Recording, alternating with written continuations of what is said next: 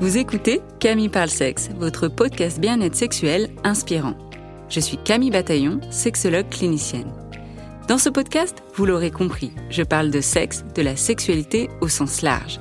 Ce podcast se veut un endroit plein de douceur pour parler de la sexualité avec des informations de qualité et des outils concrets pour vous apporter votre dose d'inspiration pour votre intimité. Avec mes invités ou en solo, je souhaite vous donner la crème de la crème en sexologie pour réfléchir ensemble à la sexualité et vous offrir le meilleur de l'éducation sexuelle. J'espère ainsi vous inspirer dans votre intimité, que ce soit seul, à deux ou à plusieurs, et faire vibrer votre sexualité. Alors, bienvenue.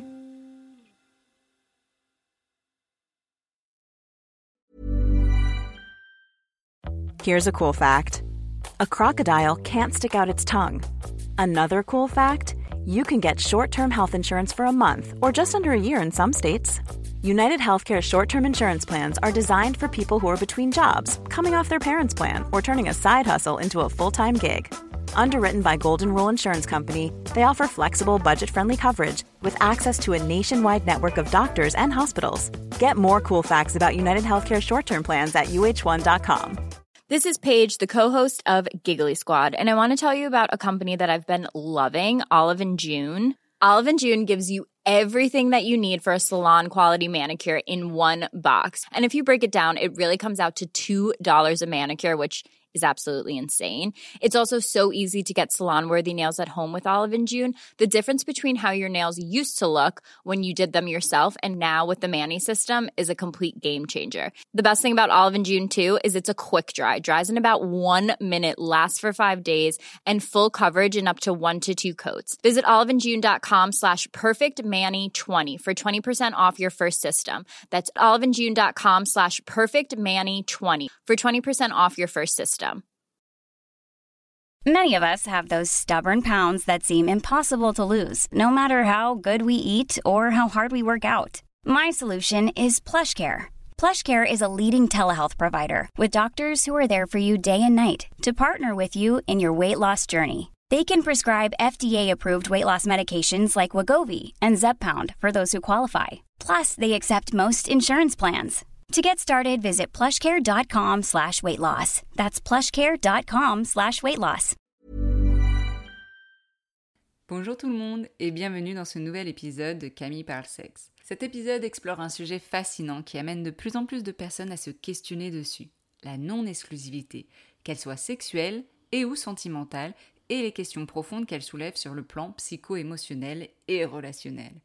Avant de devenir sexologue, je m'étais déjà penchée sur ce sujet, quand au cours d'une formation, on m'a annoncé que je pouvais designer, designer la relation que je souhaitais. C'est-à-dire que le format couple classique, entre guillemets, que je connaissais n'était pas forcément quelque chose qui était consciemment choisi, mais plutôt une trajectoire toute faite, celle qu'on attendait de moi. Ça m'a permis de me questionner sur ce que je voulais ou non, ce qui était important pour le futur de mes relations. Quels étaient mes choix conscients?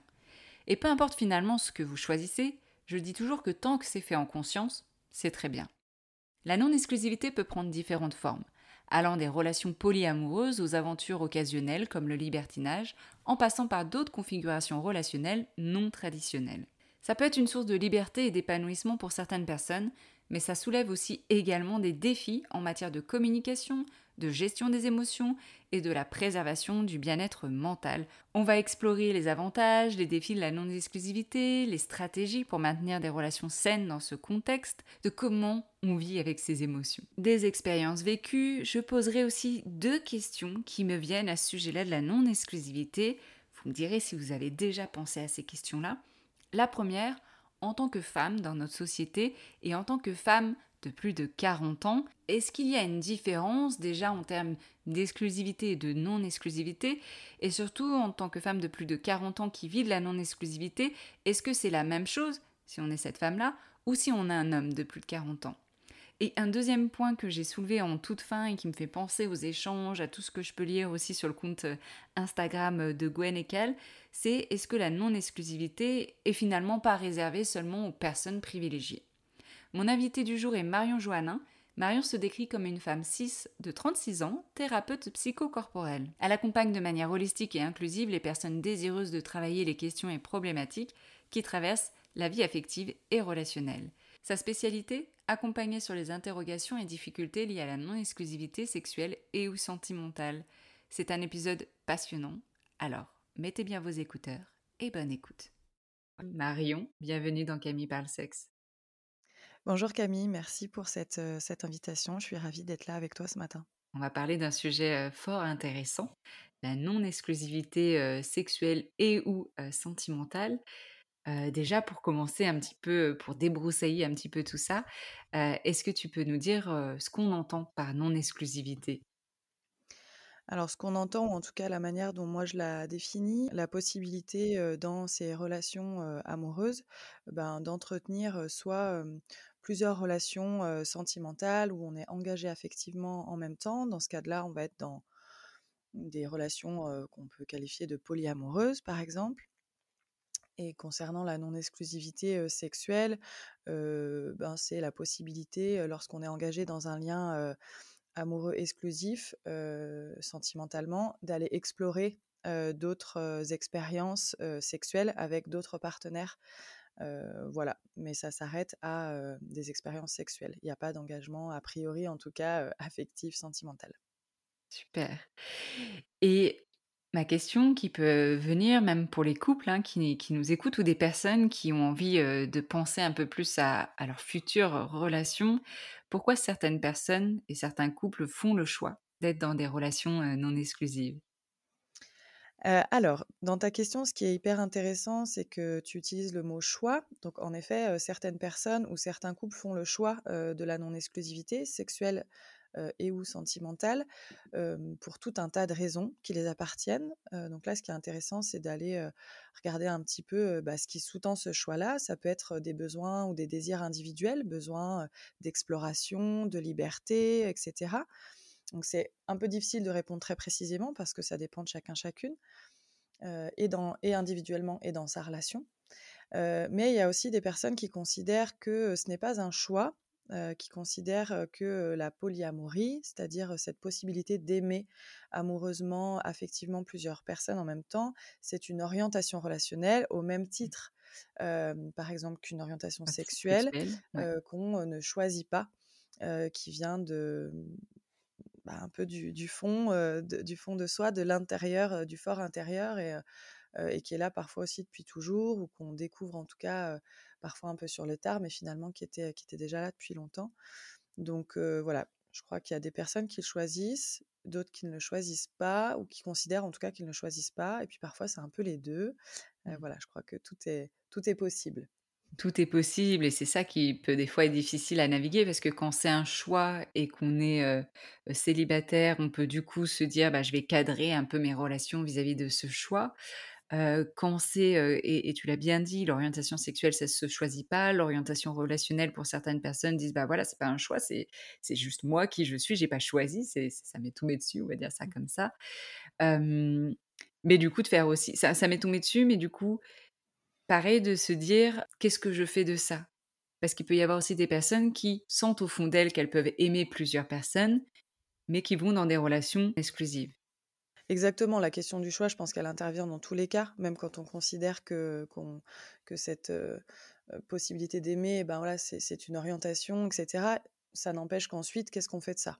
Est-ce que je choisis d'explorer la non-exclusivité dans la réalité de mes relations Ou est-ce que, à l'inverse, je choisis plutôt de, de, me freiner, de rester dans, dans une relation exclusive parce que c'est ce que je connais qui est plus confortable, parce que c'est la norme et que c'est difficile de sortir de la norme? Encore une fois, il y a tout un tas de raisons qui peuvent expliquer pourquoi on fait ce choix-là plutôt qu'un autre.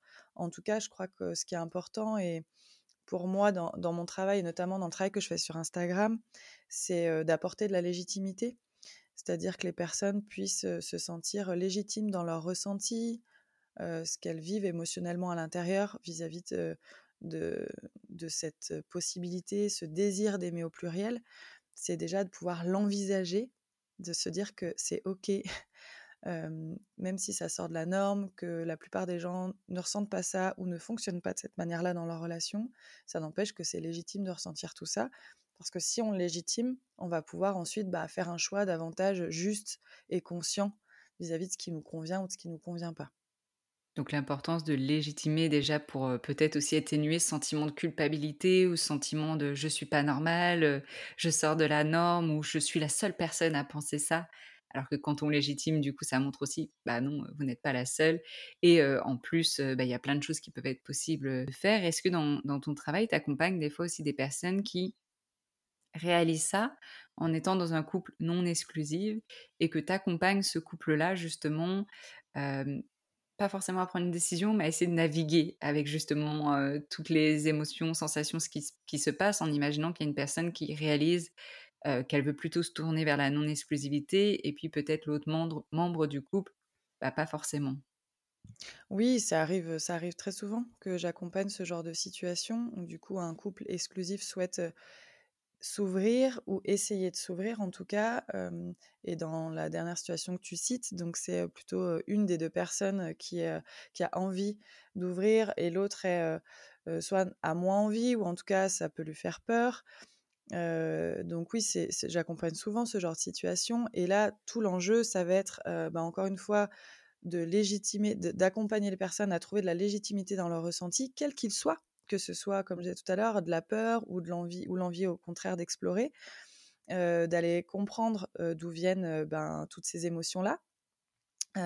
Et si certaines émotions sont des freins à l'ouverture, ben, est-ce que c'est des résistances qu'il faut vraiment écouter et surtout, ne pas faire, ne pas «faire péter» entre guillemets parce que, ben, ça serait trop insécurisant, du coup, pour, la personne concernée et à ce moment-là, bah, parfois la non-exclusivité, c'est ce qu'il faut préserver.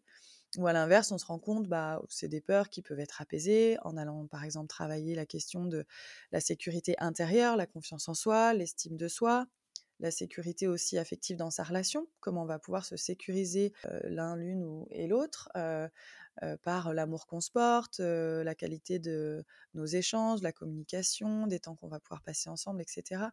Donc encore une fois, selon, ce que les personnes amènent en matière, j'ai envie de dire intérieure, en ressenti, en émotion, ah bah, à partir de là, on va pouvoir explorer, les voies qui s'offrent, à ce couple. Est-ce que c'est l'ouverture ou est-ce que c'est plutôt pour l'instant, le choix de l'exclusivité qui semble, le plus, sécurisant, le plus pertinent pour tout le monde? Ou bien, parfois aussi, prendre des chemins différents parce que les désirs sont trop trop éloignés, c'est plus possible de continuer ensemble? Super intéressant parce que là, effectivement, on voit tout toutes les configurations et que des fois, c'est pas évident. Mais je voulais revenir, sur, tu as déjà un peu répondu à cette question. C'est justement une personne qui est attirée par ouvrir sa relation de couple, mais que, la non-exclusivité fait peur. Comment la personne peut travailler là-dessus? Tu parlais du coup d'une sécurité intérieure, d'une confiance, d'une communication dans le couple. Comment on peut venir rassurer cette peur? Heu, justement, j'ai l'envie d'ouvrir et en même temps, bah, ça me fait peur, tu vois? C'est entre désir et peur, hein, c'est Mmh. souvent entremêlé.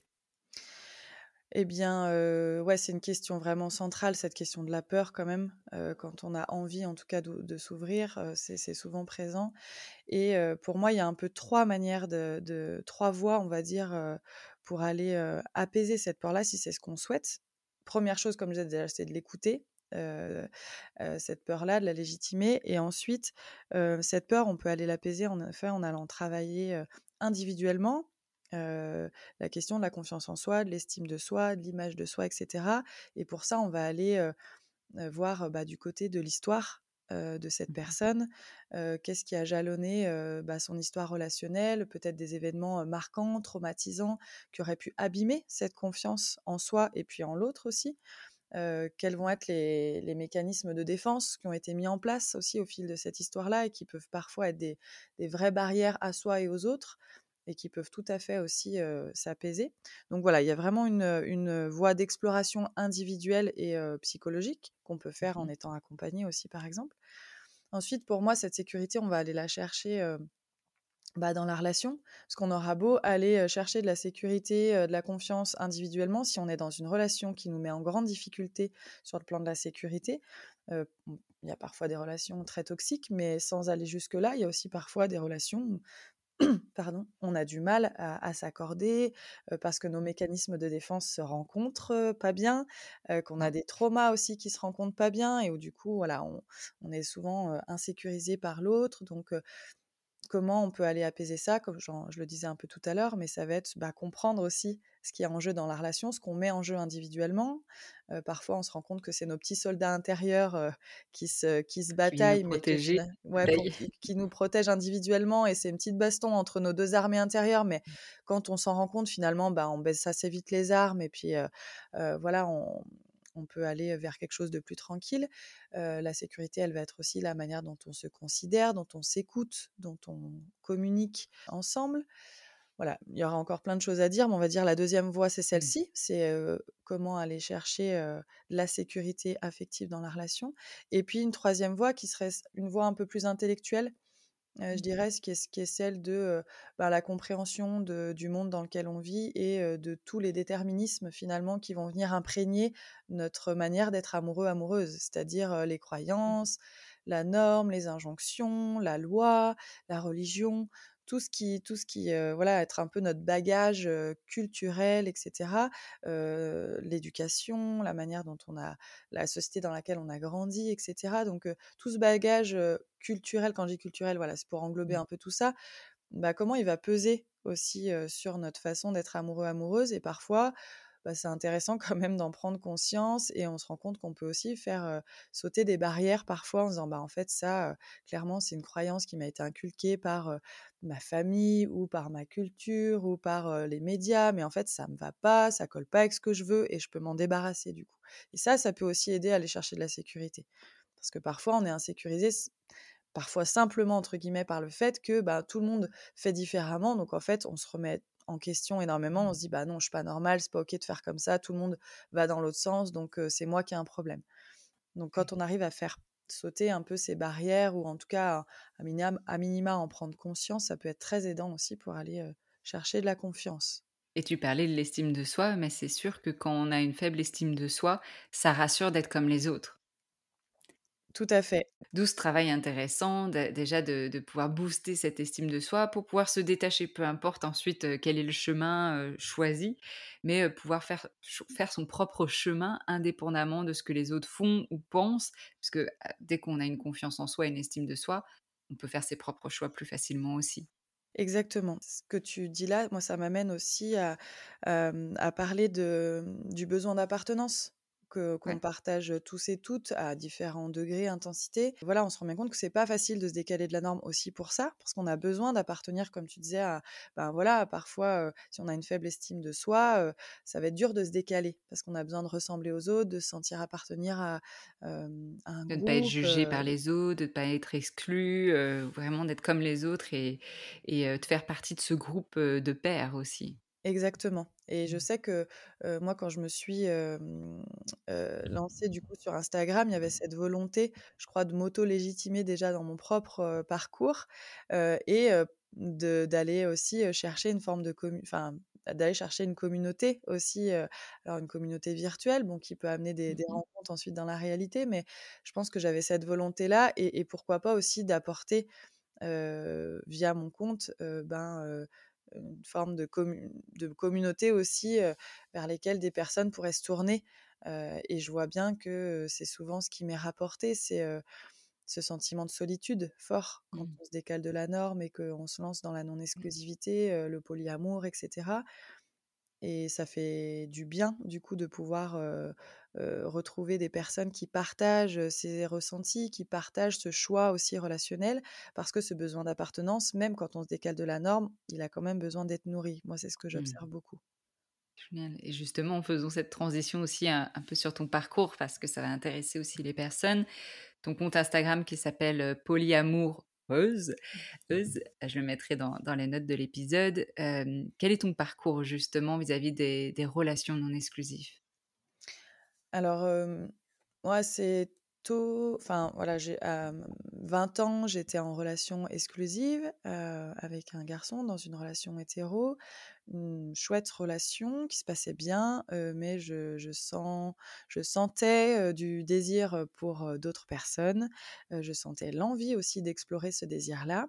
Et quelques années après le début de notre relation, donc vers 22-23 ans, bah, j'ai eu envie de lui en parler, voilà, parce que ce désir-là, il était fort et que je, je, mettais ça aussi en parallèle avec des réflexions féministes aussi sur la question de l'appropriation de mon corps dans la relation exclusive hétéro. pourquoi je devrais partager mon corps et mon plaisir uniquement avec un seul partenaire voilà, j'avais plein de, questionnements et de réflexions dans ma construction identitaire et j'en ai parlé à, mon compagnon de l'époque et qui m'a dit bah, écoute, moi, je ne ressens pas ce désir-là, mais philosophiquement, ça me parle. En tout cas, cette idée de, sortir de l'exclusivité, de s'offrir davantage de liberté. On se sentait, je pense, suffisamment aussi en confiance pour, pour essayer parce que ça, la, confiance, elle est nécessaire. Je crois quand on est dans un couple exclusif et qu'on souhaite sortir de l'exclusivité, c'est c'est important de se sentir sécurisé, comme on le disait tout à l'heure. Et la confiance, c'est la communication aussi. Exactement. Parce que tu t'es senti aussi légitime, rassuré pour aborder ce désir aussi dans cette relation. Exactement et on n'a pas forcément besoin de ça, hein. Je crois qu'il y a des personnes aussi qui disent: «Bah, si c'est pas OK pour l'autre, je m'en vais, je vais faire, ma vie de mon côté». Bon, moi, j'avais 23 ans, j'étais clairement pas encore, je pense, suffisamment, en confiance pour me dire bah s'il me dit non je le quitte. Donc c'est clair pour moi mmh. c'était très rassurant que que ça lui parle et qu'il ait envie d'essayer avec moi. Je pense que j'étais plus rassurée d'avoir un partenaire dans cette aventure là et puis c'était aussi une très belle aventure pour nous deux. Je crois qu'avant d'être mmh. un désir individuel il y avait aussi cette envie d'explorer ça à deux de voir ce que ça faisait en fait d'être amoureuse sans exclusivité mmh sexuelle et sentimentale parce que là, du coup, dans, ce cadre que vous aviez du coup discuté, c'était la non-exclusivité en ayant, bah, en étant polyamour. Est-ce que c'était juste sexuel? C'était quoi exactement? Alors au début, c'était une ouverture à d'autres aventures sexuelles. je pense qu'on avait quand même peur, tous les deux, de, de tomber amoureux, amoureuse de quelqu'un d'autre, quelqu'une mmh. d'autre. Donc, on avait mis un cadre qui se limitait à des aventures sexuelles. Et puis, petit à petit, ben, il y a eu des personnes un peu coup de cœur, quoi, mmh. avec qui on a développé ben, des sentiments, des émotions fortes et intenses, et toujours par le biais de, de nombreux échanges, de nombreuses discussions, ben, on a fait évoluer petit à petit ce cadre-là en se rendant compte que ça un arrêté au sexe, déjà, c'était pas forcément ce qu'on recherchait. On voyait bien qu'il y avait ce qu'on mettait dans la sexualité. ce n'était pas que du sexe, il y avait de l'émotion, il y avait du sentiment. Et on avait envie d'explorer aussi cette voie-là, de pas laisser certaines mmh relations s'en arrêter là. Donc, en, discutant, en se rassurant aussi toujours sur la place qu'on avait l'un l'une pour l'autre, l'amour qu'on se portait, ben, on s'est senti la possibilité de s'ouvrir à d'autres relations amoureuses cette fois-ci au fil, au fil du temps et des rencontres quoi. Et donc petit à petit, ben voilà, on a le cadre a vraiment bougé. On était plutôt mmh. dans une relation, on va dire polyamoureuse hiérarchique au tout début. Où on avait encore une fois peur, je pense, de perdre notre notre place et notre ce relation primaire. Voilà, ce qu'on avait construit aussi toutes les deux. Donc et puis petit à petit, ça mmh. aussi, ça a bougé et on a eu envie de d'aller vers quelque chose de beaucoup plus horizontal dans, nos, dans nos relations, les relations qu'on engageait, qu'on engageait en dehors de notre couple. Donc aujourd'hui, on est dans des relations polyamoureuses bah, non hiérarchiques. Alors je vis avec ce compagnon-là, donc pour certaines personnes, ça peut donner l'impression d'être quand même dans quelque chose de hiérarchique pour moi, ça n'a rien à voir avec ça, dans la manière dont on le vit, en tout cas aujourd'hui. Est-ce que tu peux, pour les personnes hiérarchiques, donc de dire en fait finalement il y a une relation primaire, des relations secondaires, horizontales, c'est du coup, bah, y a, toutes les relations sont au même niveau? Enfin, est-ce que voilà, tu peux nous expliquer avec tes mots? Oui, oui, donc là, je vais décaler aussi un petit peu de ma propre histoire pour parler peut-être de ce que de ce qu'on observe dans toutes les personnes qui naviguent dans la non-exclusivité, c'est qu'il y a différentes manières de relationner en non-exclusivité. Donc, il y a des personnes qui vont faire le choix plutôt, comme on le disait, d'exploration sexuelle et s'en arrêter là. On va, dans ces cas-là, parler par exemple de couple libre y a, ou de libertinage, des personnes qui vont aussi parfois partager de la sexualité avec d'autres partenaires ensemble. et puis quand on navigue plutôt dans la non-exclusivité sentimentale, où il peut y avoir de la sexualité, mais parfois pas, ça dépend. là, on repère différents modèles relationnels, donc des modèles de relations amoureuses, polyamoureuses, pardon, hiérarchiques, où il y aurait une relation primaire qui serait ben, dans un système un petit peu pyramidal au-dessus d'une relation, c'est-à-dire qu'on va privilégier par rapport aux autres. Donc ça peut être parfois la relation avec laquelle on a ouvert et où la personne avec laquelle on s'est lancé dans la non-exclusivité qui va rester cette relation primaire privilégiée. Et puis il y a d'autres modèles qui vont être des modèles ben, non hiérarchiques. Et là, il y a des personnes qui vont naviguer dans ce qu'on appelle l'anarchie relationnelle. Donc là, on se décale encore de, un petit peu de la relation polyamoureuse où les personnes vont parfois dire qu'elles ne qu'elles considèrent en tout cas toutes les relations affectives de la même manière ou en tout cas qu'elles les mettent sur un même plan, c'est-à-dire relations amicales, relations amoureuses, tout est considéré, on va dire, de, la même manière, ou en tout cas, la priorité ne va pas être sur la relation amoureuse, par exemple, ou la relation familiale, mais la priorité, elle va plutôt être en fonction de la situation, de la personne, du moment, etc. voilà, j'ai donné quelques grandes lignes, et puis il y a aussi voilà, les relations polyamoureuses non hiérarchiques, où là, on va... Bah, pouvoir naviguer d'une relation à l'autre sans qu'il y en ait une qui soit privilégiée en particulier. Ce qui est mon cas, par exemple.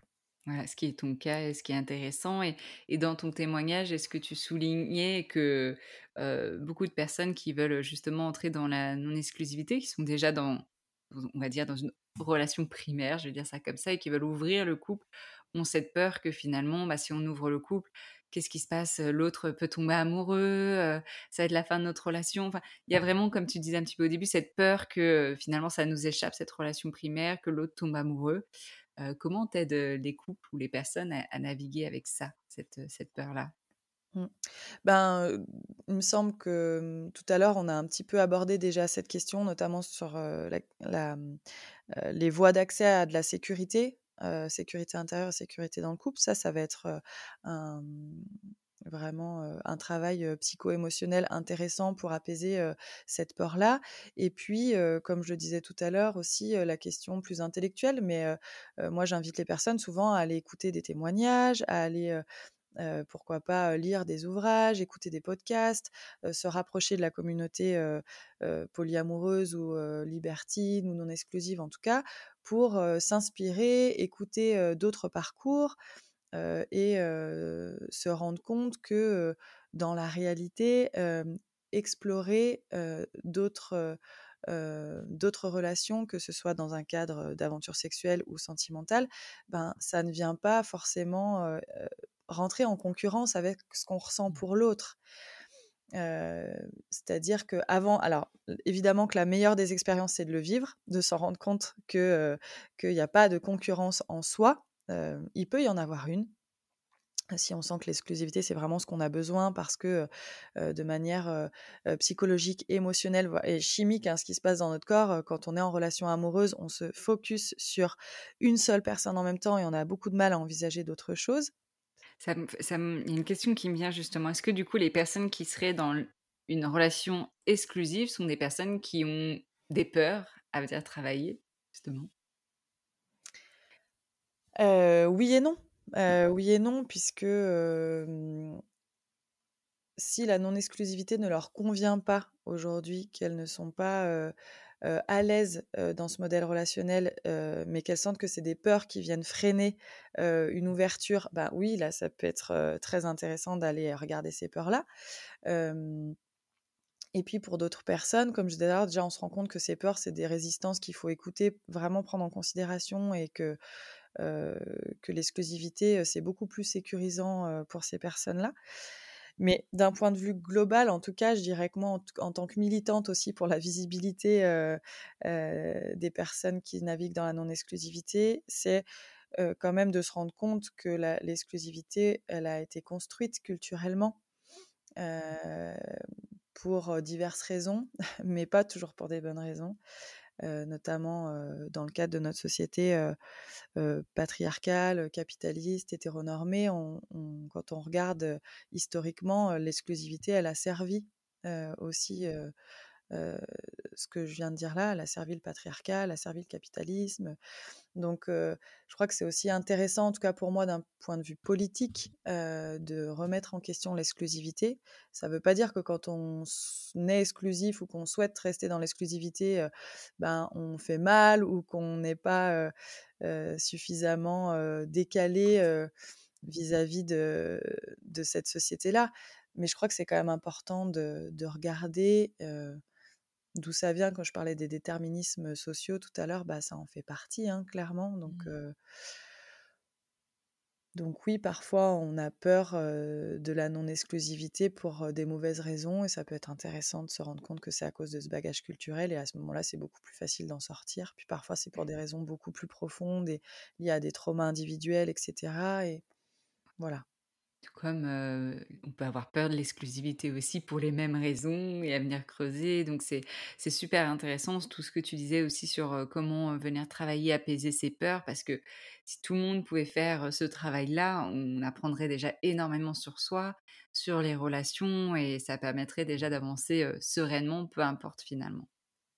Ouais, exactement. Ce que tu dis là, ça m'amène à parler aussi d'éducation. Enfin, c'était c'était ma manière d'en parler en disant de faire ce travail intellectuel, voilà, de, questionnement du bagage culturel. Mais je crois qu'il y a une question d'éducation aussi, et on voit bien à quel point on, peut manquer aujourd'hui et depuis longtemps hein, d'éducation à la relation, même s'il y a de, de, nombreuses choses qui sont faites, notamment au niveau associatif.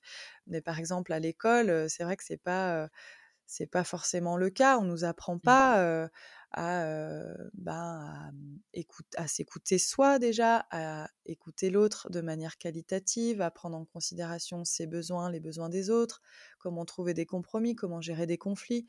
Donc cette éducation à la vie relationnelle, pour moi, elle serait intéressante de, ben, de la déployer vraiment massivement pour nous permettre ensuite, quand on est adolescent, jeune adulte et qu'on s'ouvre à notre vie relationnelle et amoureuse, bah, d'avoir des billes pour justement avoir un regard critique. Quand j'ai critique, c'est pas jugeant, mais avoir un regard critique pour analyser ce que j'ai à l'intérieur et faire des choix plus en conscience, qui soient moins des, des mmh. choix défensifs. Moi, ce que j'observe beaucoup dans ma pratique clinique, c'est que je vais dire on parce que j'en fais partie aussi, hein, on est pétri de mécanismes de défense bien costauds. et je pense qu'on aurait pu parfois faire l'économie de certains mécanismes de défense si on avait été baigné dans une autre culture et dans une autre éducation à la vie relationnelle. Mmh. Et oui, parce que du coup, quand on pense aussi les cours à l'éducation sexuelle, c'est aussi surtout, on parle en fait comment relationner entre, entre individus et que quand on, on pense sexualité, on la pense quand même sous le prisme déjà très hétéronormé et, très, et, dans l'exclusivité, mais ça peut être intéressant finalement de dire que on peut réfléchir à tout ça et qu'on peut créer sa forme de relation. Encore faut-il connaître toutes ces possibilités-là parce que souvent, bah, par défaut, on va vers là où on est attendu, vers ce qu'on connaît, puisque dans les représentations même, dans les médias, dans les films, c'est rare de voir d'autres formes de relations. Donc aussi de pouvoir créer de nouvelles représentations et une nouvelle éducation vis-à-vis de ça. je voulais te poser aussi, alors c'est une grande question qu'on peut découper en, petits morceaux. Quels sont pour toi les avantages et les défis aussi rencontrés dans la non-exclusivité, qu'elle soit sexuelle et ou sentimentale, sur le plan psycho-émotionnel, et tu as déjà dit quelques, quelques indicateurs, et ces avantages et ces défis qui soient aussi tant au niveau individuel que relationnel. Ouais, merci pour cette question très intéressante et qui m'amène poursuivre un peu le fil là, de ce qu'on venait de dire autour de l'éducation, parce que je crois qu'un des avantages pour moi, en tout cas, déjà de se questionner sur, sur son choix relationnel, c'est comme on le disait, de remettre en question ce bagage culturel dans lequel on a été baigné, le, bagage éducationnel, et du coup, eh bien, on se rend compte que on a baigné dans un univers très compétitif où du coup on nous met en concurrence les uns les unes avec les autres dès le plus jeune âge, hein, dès l'école, voilà, avec le système de notes, de comparaison intellectuelle. Déjà, on est, on, est baigné là-dedans tout petit, toute petite. Et donc, sortir, en tout cas, de l'injonction de la norme exclusive, c'est déjà accepter qu'on ne nourrisse plus de sentiments de concurrence avec les autres personnes qui pourraient être de potentiels partenaires pour mes amoureux, amoureuses. Mmh. Donc ça, pour moi, déjà, c'est un énorme avantage qu'on peut tout à fait trouver sans se lancer dans la non-exclusivité, hein, attention, parce qu'il n'y a pas que les personnes qui naviguent dans la non-exclusivité qui réfléchissent à tout ça. Ou qui vivent de la jalousie, de la compétition, etc. Exactement, mais en tout cas, c'est un des avantages, je trouve, de remettre en question cette, cette norme exclusive, c'est celui-ci, c'est de, de se décaler un petit peu de ce système compétitif et concurrentiel dans lequel on nous baigne dans notre vie relationnelle. Et à ce moment-là, bah, on va pouvoir ensuite plus en profondeur aller travailler des questions très intéressantes comme celle de la jalousie dont tu parlais. qui finalement la jalousie est un sentiment, on voit qui est pétri de souvent de peur, de sentiments d'injustice aussi, et, dans lequel on va pouvoir aller creuser l'histoire individuelle et, aller parfois apaiser ben ouais, des, traumas ou des mécanismes de défense très ancrés qui, en, fait nous mettaient en difficulté dans plein d'autres domaines de notre vie mais le, choix de la non-exclusivité et la nécessité aussi du coup d'aller bosser ce truc-là pour le vivre un peu sereinement, bah, ça nous amène à aller faire un travail psychologique vraiment, je trouve, apaisant. enfin, des fois, c'est pas apaisant parce que ça peut venir bousculer, mais quand même, l'idée, c'est que ça, ça, soit apaisant. Et pour ça, comme je le disais tout à l'heure, ça peut être intéressant d'être accompagné. Mais voilà, je crois un des gros avantages pour moi, c'est l'exploration individuelle que ça amène à faire sur soi, la déconstruction de ce système compétitif, comme je le disais.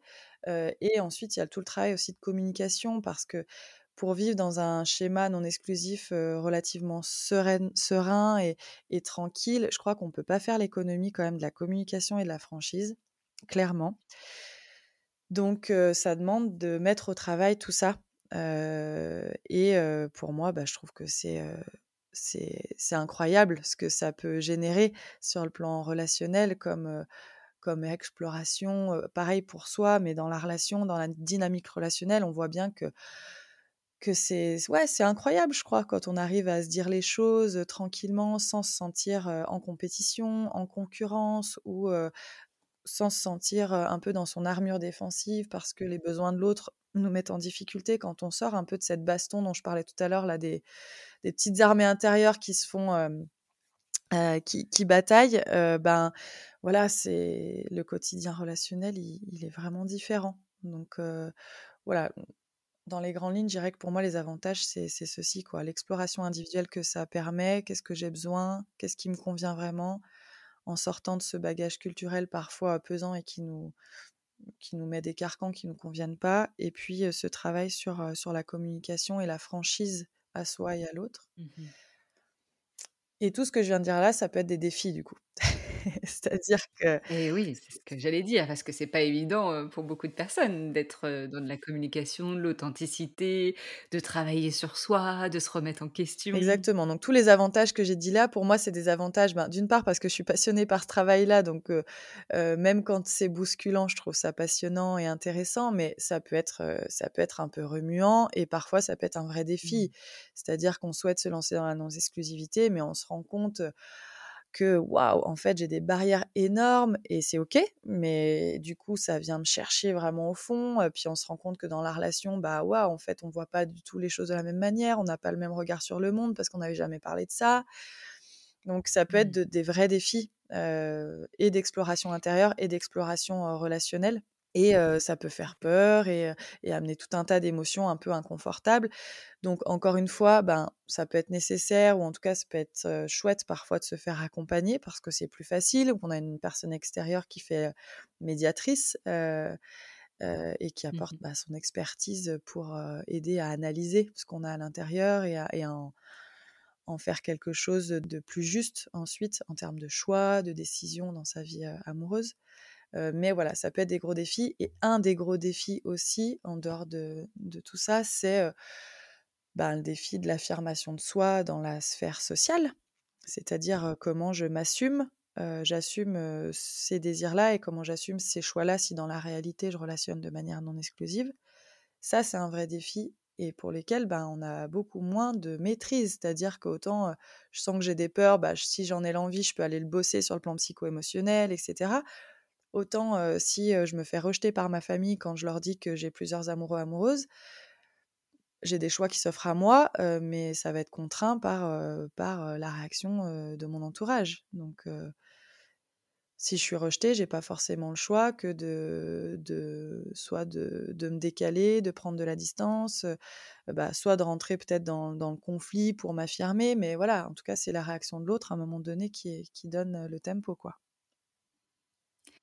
Il y a plein de choses super intéressantes. Je veux revenir un peu là-dessus sur les prérequis, les contre-indications, sur la santé sexuelle aussi et sur une réflexion, parce qu'on parlait de la place de la femme dans les relations exclusives aussi, hein, d'où ça vient cette exclusivité-là. Et, je, vais faire déjà cette réflexion-là. Mais on peut se poser aussi la question de, de, la femme dans notre société, dans des relations non exclusives. des fois, on pourrait se dire aussi, tiens, est-ce qu'il n'y a pas J'essaie de formuler parce que c'est vraiment une, réflexion aussi qui vient et des personnes qui peuvent dire ça aussi. C'est-à-dire que les relations non exclusives seraient au bénéfice des hommes, que pour les femmes, être dans des relations non exclusives, ça peut être intéressant dans la jeunesse, je vais dire ça comme ça, et que après, parce qu'on visibilise les femmes à partir de 40 ans, c'est plus séduisant, c'est plus sexy, on vient pas valoriser tout ça, elles disparaissent de la sphère sociale, des représentations, et que là, bah, ça serait plus difficile pour une femme de 40 ans, je ne vais pas dire plus âgée, mais de 40 ans et plus, à s'épanouir aussi dans des relations non exclusives, et que, en tout cas, les hommes pourraient en bénéficier tout du long.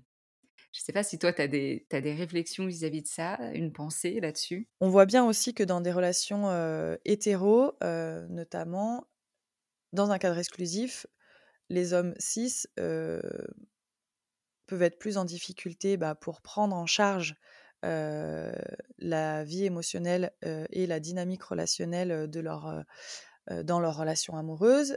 cette charge, elle est souvent incombée à, la femme cis, etc.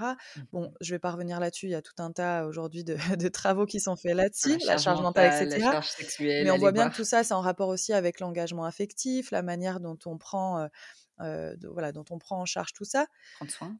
Et ben quand on sort de la non-exclusivité, hop, c'est pas dans un claquement de doigts que tout ça, ça bouge et que tout d'un coup on se retrouve avec des hommes cis qui font attention aux émotions de leurs partenaires, qui prennent en considération leurs besoins, qui font attention à leurs limites, etc. Donc on voit bien qu'il y a de nouveau un, ben, un basculement de, de, de patterns ben, problématiques qui se reproduisent dans la non-exclusivité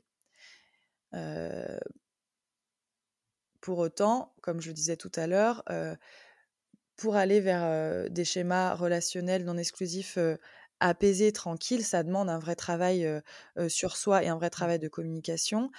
et donc moi, je vois des hommes cis s'engager fort là-dedans parce que ben ils ont envie aussi de sortir de ces patterns négatifs. et qu'ils ont envie, envie de faire vraiment différemment. Et la non-exclusivité peut leur permettre aussi ça. C'est-à-dire qu'au-delà de mmh. sortir de la norme exclusive, on, remet en question aussi tout ce bagage culturel dont je parlais tout à l'heure.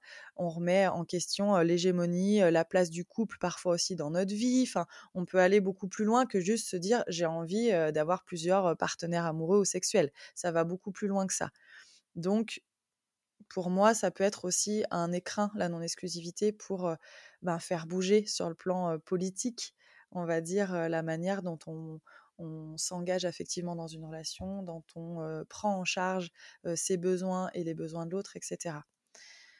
Je ne sais pas si j'ai répondu. Il y aura encore plein de choses à dire, mais c'est super intéressant. Mais je veux quand même aussi connaître ton avis sur, on va dire, la femme vieillissante dans, dans, dans la non-exclusivité. Alors déjà qu'on sait que dans relation exclusive, c'est déjà pas évident, mais dans dans la non-exclusivité, est-ce que en termes même de choix, de relations, ça s'amoindrit pour les femmes et ça s'augmente pour les hommes vieillissants.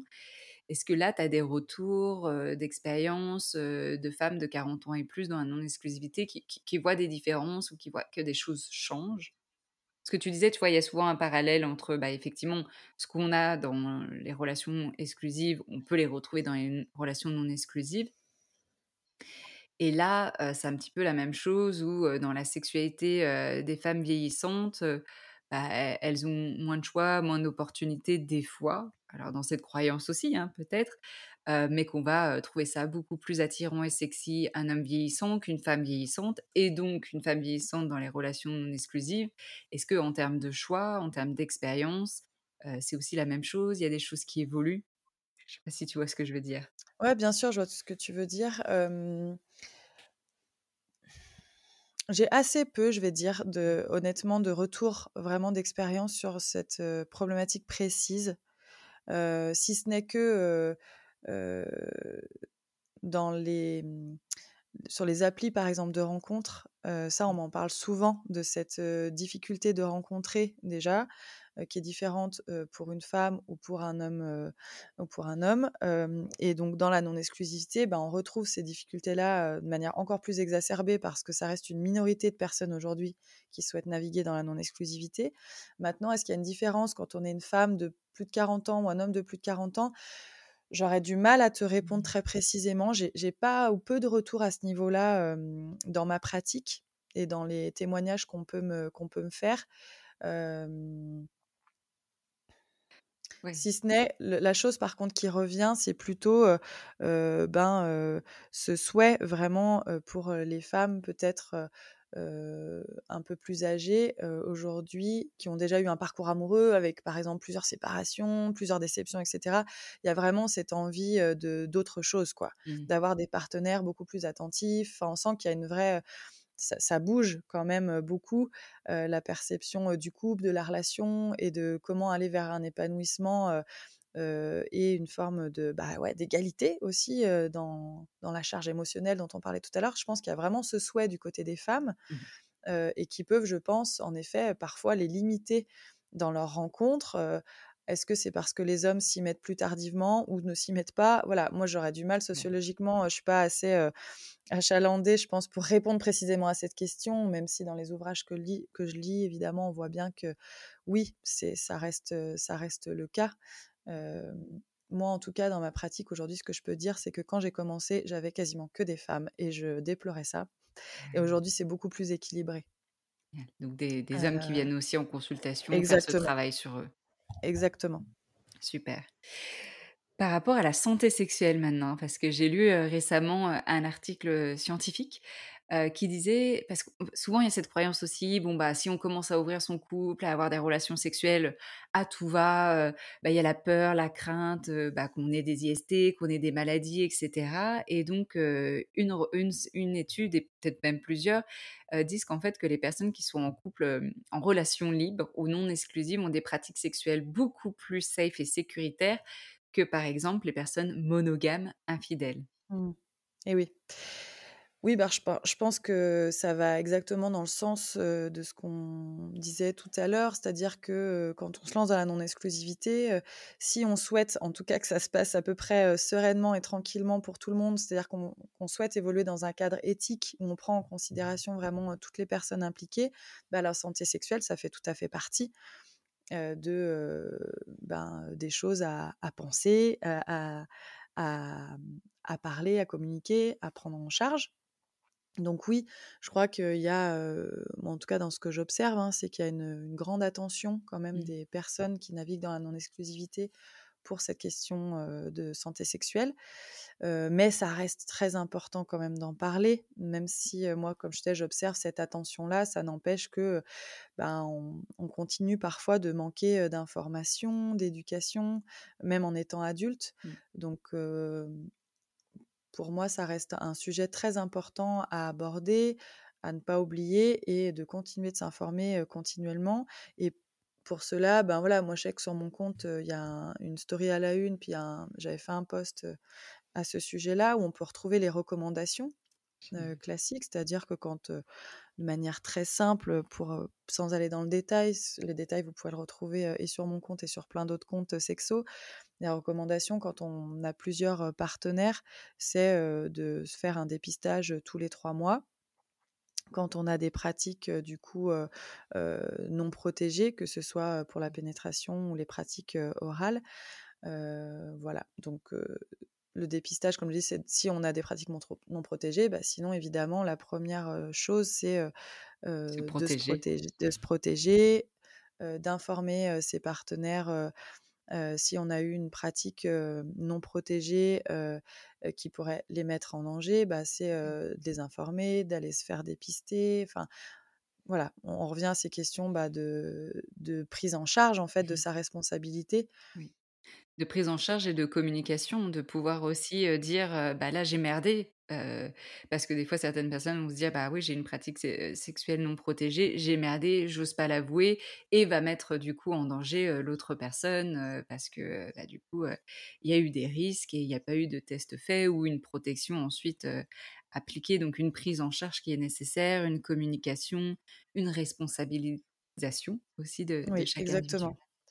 Ouais, ça, c'est vrai que c'est pas, c'est pas simple, hein, parce que, là, je donne deux trois petites billes de recommandations, mais il y a plein de, plein de situations qui amènent à est-ce que je me suis mis en danger, est-ce que je me suis pas mis en danger Ok, il y a un, ou une nouvelle partenaire qui rentre dans le polycule. Donc le polycule, c'est l'environnement amoureux de, de, tous les partenaires, on va dire, qui naviguent dans, voilà, dans le même cercle. Donc c'est un groupe de personnes qui a une sexualité ensemble, ou en tout cas des, pas forcément tous ensemble en même temps, mais qu'en tout cas la personne A peut avoir des relations avec la personne C, mais la personne C a aussi des relations avec la personne B, etc dans l'exemple que tu, que tu donnes, bah voilà, du personne A qui sera en relation avec une personne B, etc. J'en parle exactement dans un de mes posts de cette manière-là. Et on voit bien, oui, que ça peut amener une forme de complexité, puisque je dois prendre en considération ma sexualité, mais aussi la sexualité des partenaires de mes partenaires, etc. Donc ça peut paraître parfois waouh, un peu vertigineux. et pour autant, c'est absolument nécessaire si on veut prendre soin et de sa santé et de celle des autres. Et on voit bien que la non-exclusivité, c'est vrai qu'elle permet un coup de projecteur là-dessus, des questions parfois qu'on se posait plus quand on était dans un cadre exclusif, qu'on estimait safe, parce que voilà, on, on, est à peu près sûr que notre partenaire ne va pas voir ailleurs, qu'il ne nous met pas en danger, etc. Donc oui, la non-exclusivité, je crois que c'est un, ça, ça met vraiment un coup de projecteur là-dessus, même si ça amène forcément de la complexité et en même temps, comme tu disais, la non-exclusivité éthique, hein, qui englobe le consentement, la prise en charge, la compréhension de ce qui se passe entre les individus, la communication, la vulnérabilité. Tout ça, en fait, sont des éléments tellement importants dans n'importe quelle relation, mais bah, la non-exclusivité vient mettre ça en, en valeur. et les gens peuvent se dire, ah ouais, mais là, c'est trop compliqué, etc. Là, là, là. Et en même temps, ça peut être intéressant d'avoir cette réflexion et de se dire comment je peux l'amener, peu importe ma forme de relation, mais en fait, c'est la base. Le care dans la sexualité, c'est la base. c'est important de pouvoir savoir quel est le, enfin, le, consentement dans la relation, le cadre, prendre en charge, être responsable des, des, ratages, et ça peut arriver, mais du coup, être responsable vis-à-vis de ça, pouvoir rebondir, savoir à qui demander, enfin voilà, toutes ces choses-là qui finalement sont importantes dans, dans n'importe quelle forme de relation. Oui, exactement. Ouais, je suis tout à fait d'accord avec toi. Et moi, c'est ce que je dis souvent aussi aux personnes que j'accompagne ou parfois même sur mon compte, c'est que finalement, moi, tout ce que je propose en termes de réflexion, que ce soit mmh sur les aspects psycho-émotionnels, communication, etc., de la non-exclusivité, bah, finalement, pour moi, c'est les mêmes choses que je préconise en tant que thérapeute, en tout cas, quel que soit le schéma relationnel, en fait. Mmh C'est-à-dire qu'il y a des spécificités, évidemment, à la non-exclusivité par rapport, comme on le disait, à cette complexité quand même qu'amène une dynamique relationnelle bah, à plusieurs, que ce soit sur la santé sexuelle, mais sur tous les autres aspects aussi de la vie relationnelle. ça amène une forme de complexité, mais qui, peut être très intéressante aussi. Mais en dehors de ça, en effet, les questions de, de consentement, de respect des besoins, de mes besoins et des besoins de mes partenaires, de respect de, de mes limites et de leurs limites, tout ce cadre finalement et cette philosophie de d'éthique relationnelle, pour moi, elle est la même. elle devrait être la même. En tout cas, j'aime pas être dans l'injonction, mais clairement, pour des relations épanouissantes et respectueuses, je crois, je crois que quand même je peux dire ça. Je peux le dire. Je te donne ma permission. voilà, je crois que ça, ça devrait être un petit peu la base, comme tu disais aussi mmh. tout à l'heure concernant La sexualité, il y a des bases sur lesquelles s'appuyer et, et tout ce que j'ai dit là, finalement, ça s'applique pour n'importe quel schéma relationnel. Et là, on parlait un petit peu dans tout ce que tu as nommé, c'est presque des prérequis avant de se lancer dans la non-exclusivité, ou en tout cas, des fois, on l'apprend en se lançant dans la non-exclusivité, mais est-ce qu'il y aurait des contre-indications pour certaines personnes, pour certains couples, de ne surtout pas se lancer dans la non-exclusivité? Alors j'aurais du mal à dire qu'il y a des contre-indications claires et nettes parce que je crois clairement que l'être humain humaine est capable d'une plasticité, de, de, de, comment dire, d'évolution, de, que ce soit dans sa réflexion, dans son travail intérieur. Donc je crois que tout est possible en partie. c'est un peu contradictoire ce que je dis, c'est que à la fois tout est possible et puis on se rend bien compte quand même qu'il y a des résistances parfois sur le plan psychologique, sur le plan aussi social parfois qui font que bah, la non-exclusivité, c'est pas pour nous ou on, ça nous met trop en difficulté, ça nous insécurise trop. et dans ces cas-là, ben ouais, il vaut peut-être mieux rester dans un cadre exclusif si c'est ça qui nous convient mieux. Donc, je ne réponds pas très précisément à ta question parce que je crois que c'est très individuel et ça dépend des histoires mmh. personnelles de chacun, chacune. Peut-être que je peux réfléchir à... Mmh. J'ai une situation en tête d'un couple que j'ai accompagné. et une des personnes, clairement, intellectuellement ben, et philosophiquement, la non-exclusivité, ça lui parlait mais la manière dont elle vivait ça dans son corps, mmh. émotionnellement, c'était juste impossible. Elle s'était mise au boulot à fond sur elle, elle avait bien compris les tenants aboutissants de pourquoi telle résistance, pourquoi tel frein, etc., pourquoi telle peur. Elle avait toute la théorie. Il y avait toute la théorie, il y avait même tout le travail sur soi, mmh. et pour autant, ça la mettait en grande difficulté et ça la mettait même en danger sur un plan psychologique. C'est-à-dire que lorsque il y a une exploration à un moment donné tentée dans la non-exclusivité avec son partenaire, bon, et eh ben ça a amené beaucoup de, comme je disais, d'insécurité et qui se vivait dans le corps, c'est-à-dire de l'anxiété, des crises d'angoisse, des mmh. insomnies, un état dépressif. Donc ce sont des signaux d'alarme pour toi. Ils sont des signaux mmh. d'alarme. Là, clairement, bon, ben non, en fait, il n'y a aucun intérêt à poursuivre dans cette voie-là. Enfin, moi, mon souhait, c'est quand même d'accompagner les personnes vers de l'épanouissement mmh individuel et relationnel. Et quand la personne décrit tous ces, tous ces états psycho-émotionnels, corporels, non, là en effet, on peut se dire qu'il y a une contre-indication, une forme de contre-indication en tout cas à naviguer dans la non-exclusivité, en ce moment en tout cas, et avec cette personne. Exactement, en ce moment et avec cette personne, parce que j'imagine aussi peut-être elle, se lançait là-dedans parce que peut-être le la partenaire en face avait aussi envie de ça et du coup il y a eu tentative, elle se rend compte finalement ça sera pas pour moi. Si l'autre veut continuer à naviguer là-dedans, comment on fait? Exactement. Bah, dans ces cas-là, parfois, on se rend compte que la seule voie, c'est celle de la séparation, entre guillemets, ou en tout cas de prendre des chemins mmh. amoureux différents.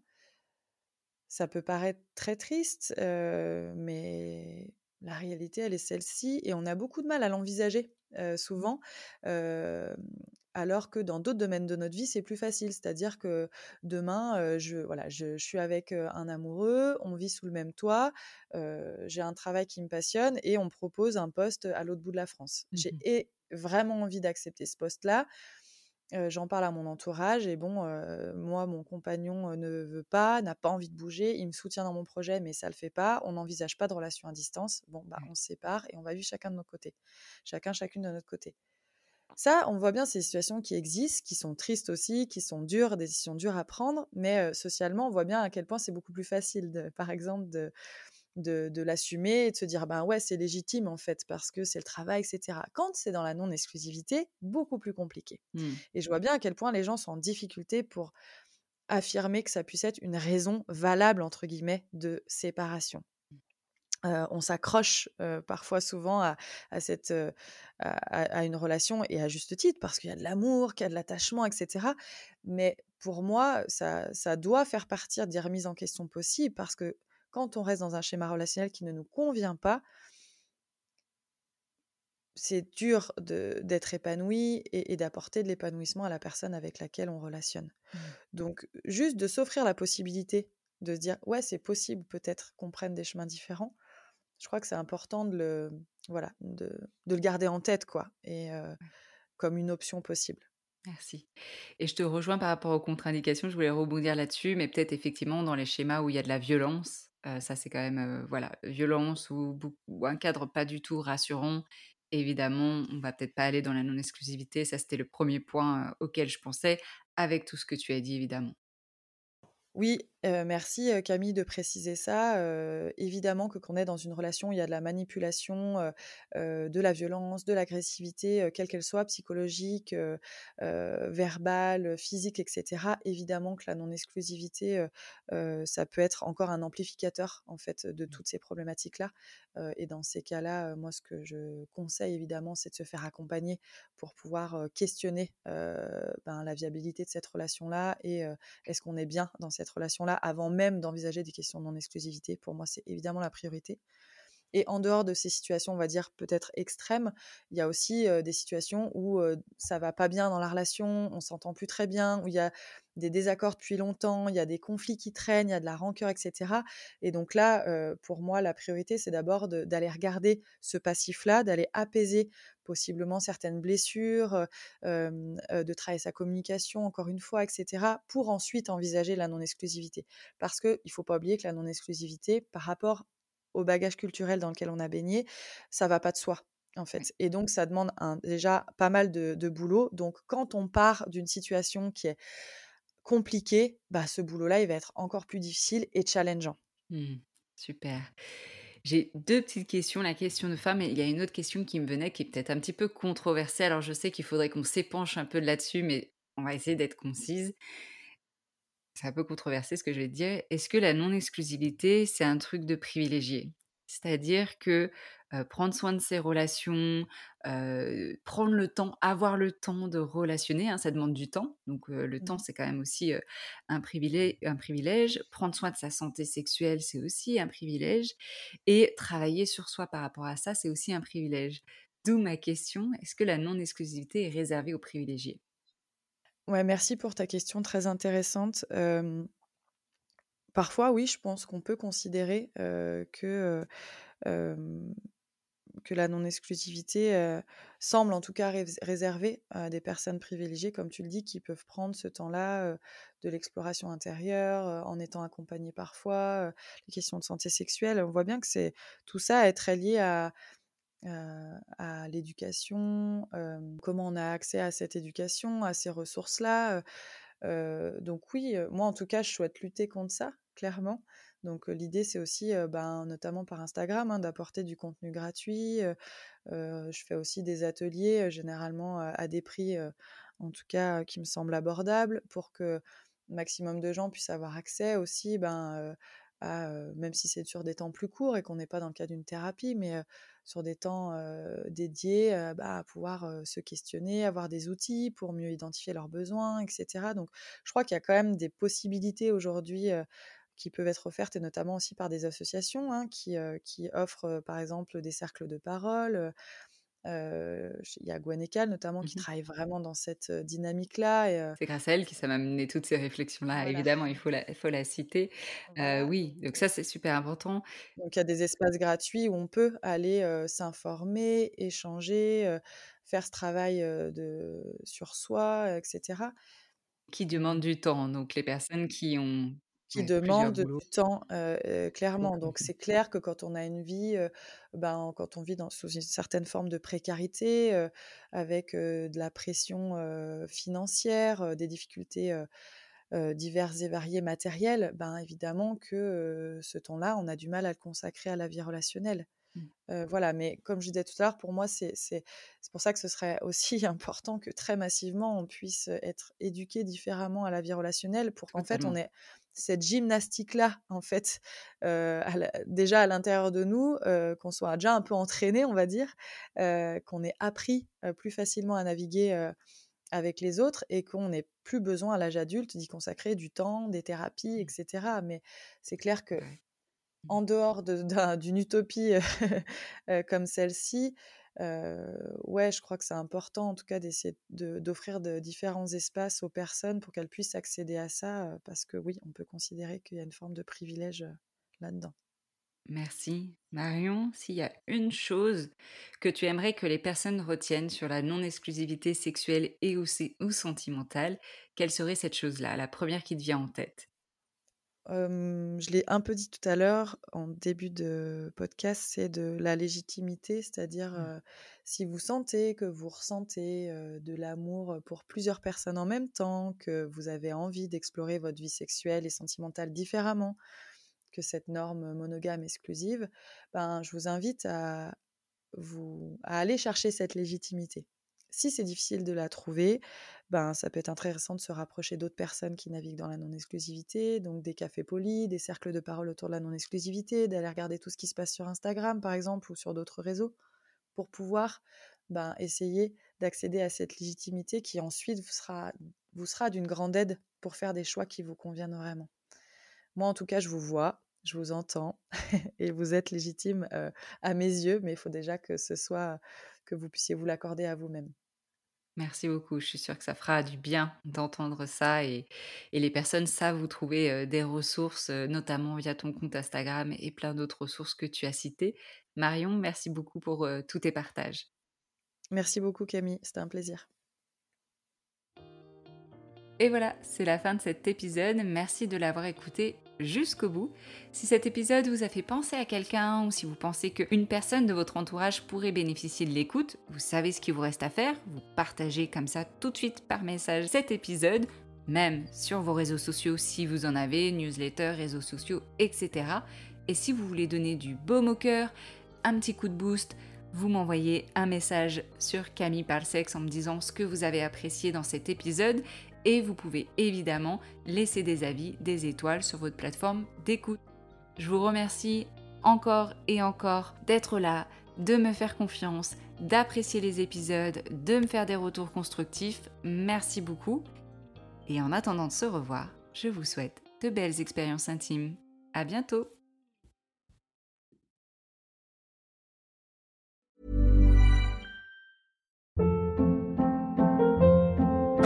Hold up. What was that? Boring. No flavor. That was as bad as those leftovers you ate all week. Kiki Palmer here, and it's time to say hello to something fresh and guilt-free. Hello Fresh. Jazz up dinner with pecan-crusted chicken or garlic butter shrimp scampi. Now that's music to my mouth. Hello Fresh. Let's get this dinner party started. Discover all the delicious possibilities at hellofresh.com.